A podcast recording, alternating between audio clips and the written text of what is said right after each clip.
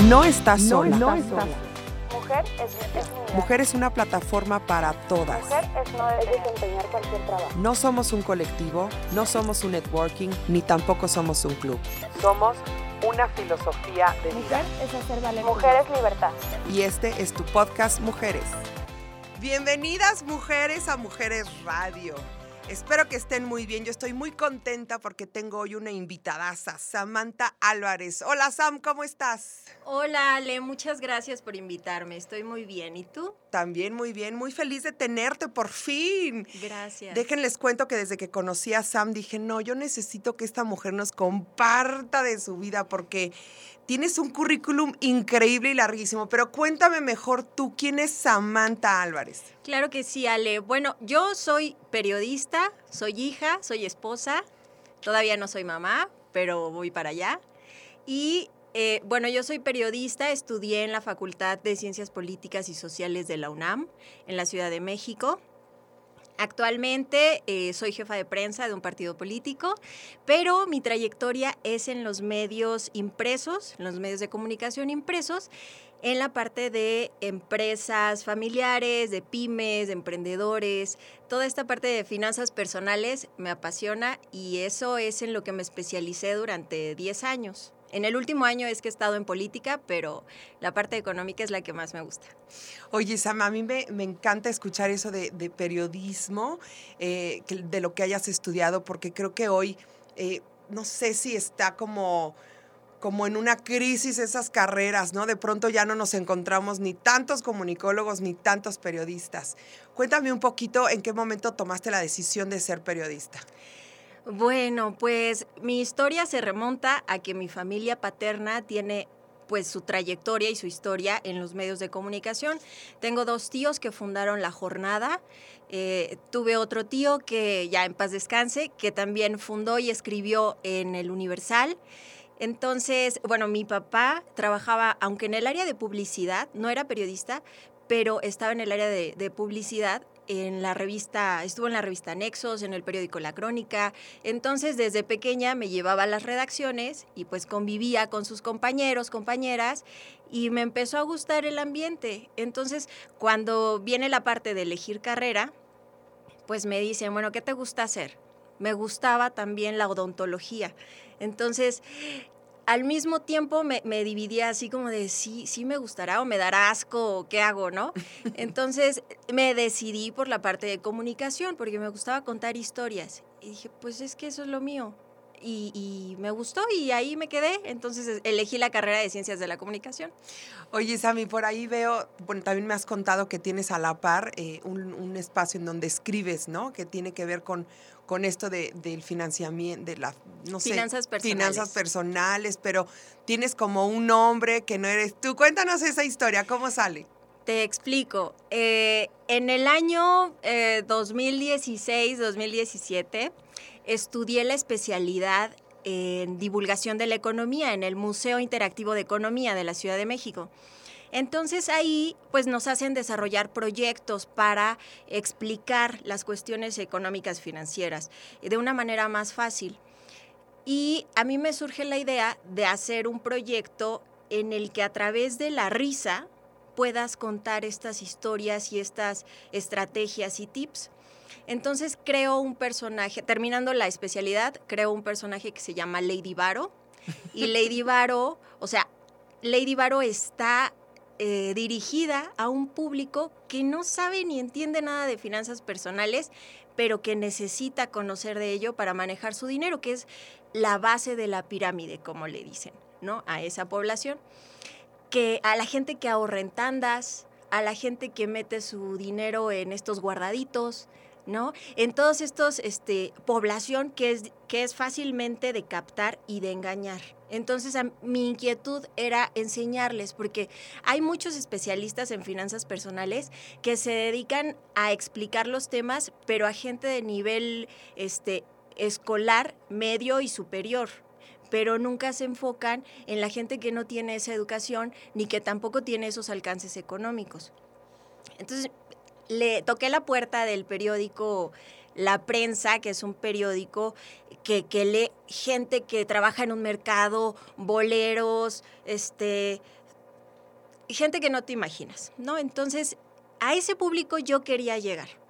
Y toqué la puerta ahí con el director Luis Carriles, que estoy muy agradecida con él, y me dijo que sí, que me daba un espacio para hablar de estos temas, pero que yo tenía que encontrar la manera de no hacerlos tediosos, de aterrizarlos, de tener un personaje, un personaje este, que pudiera cautivar y enganchar a la gente.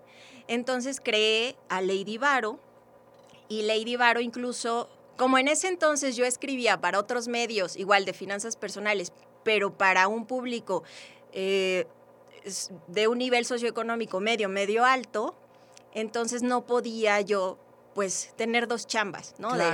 del mismo tipo.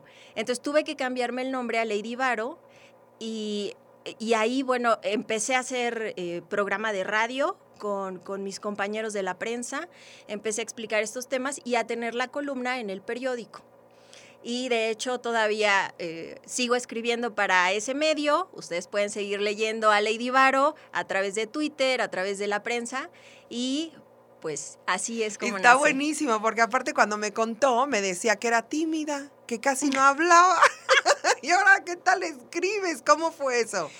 Sí, pues bueno, eh, la historia que te conté fue que cuando yo era chica, chiquita, eh, pues no me gustaba hablar, no me gustaba ni siquiera ir a la tienda a pedir nada, a comprar nada. Entonces mi papá era mucho de, ándale, ándale, ándale, y ándale, ándale. Y yo así de, hoy no, no, no quiero, déjame. Y eh, mis tíos tenían una escuela de oratoria y eh, al parecer, no sé cómo fue, yo estaba muy chiquita, pero le dijeron, métela, le vamos a dar una beca de tanto y métela a estudiar este curso, se va a soltar, va a aprender a, manejar el miedo, va a aprender a hablar en público y le va a servir pues para sus exposiciones, para cuando ella ya sea grande. ¿Cuántos años tenías? Ocho. Ocho, ok. Ahí tenía ocho. Entonces, este, ocho, nueve. Y empiezo a ir a estos cursos, paso tres niveles, me gradúo, o sea, todo, ¿no? Termino todo. Y a partir de ahí empiezo a participar en cursos de oratoria, este, o sea, ya me meto a teatro, o sea, empiezo a, hacer cosas que, que, me soltaban cada vez más. Y ya después viene lo de elegir la carrera de comunicación. Y en la especialidad, como quería hacer esta parte de finanzas personales, pero con un toque chistosón, me metí a estudiar stand-up comedy. Entonces, pues empecé a hacer un poco de stand-up.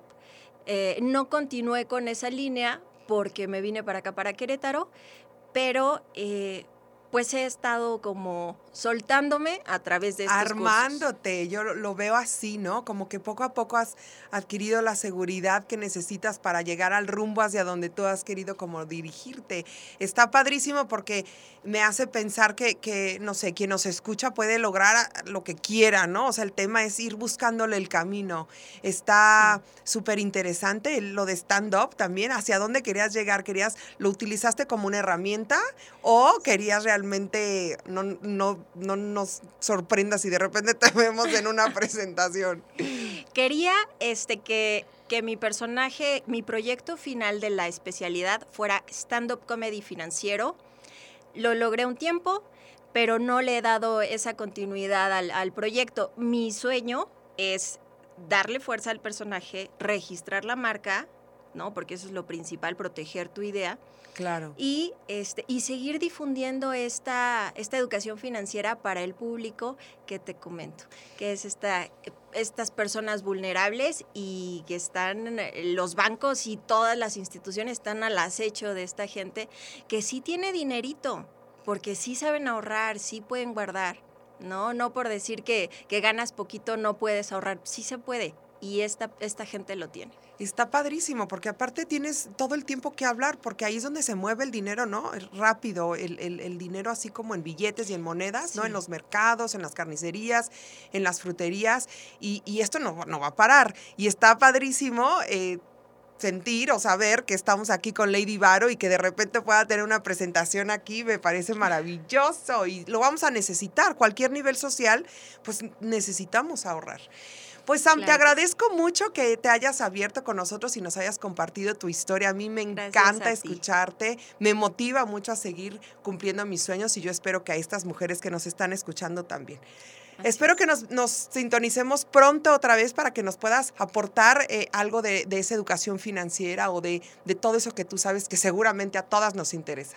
Claro que sí, Ale. Muchísimas gracias por invitarme y cuando quieras platicamos. Muchas gracias. Mujeres, gracias por escucharnos y nos vemos en el próximo episodio.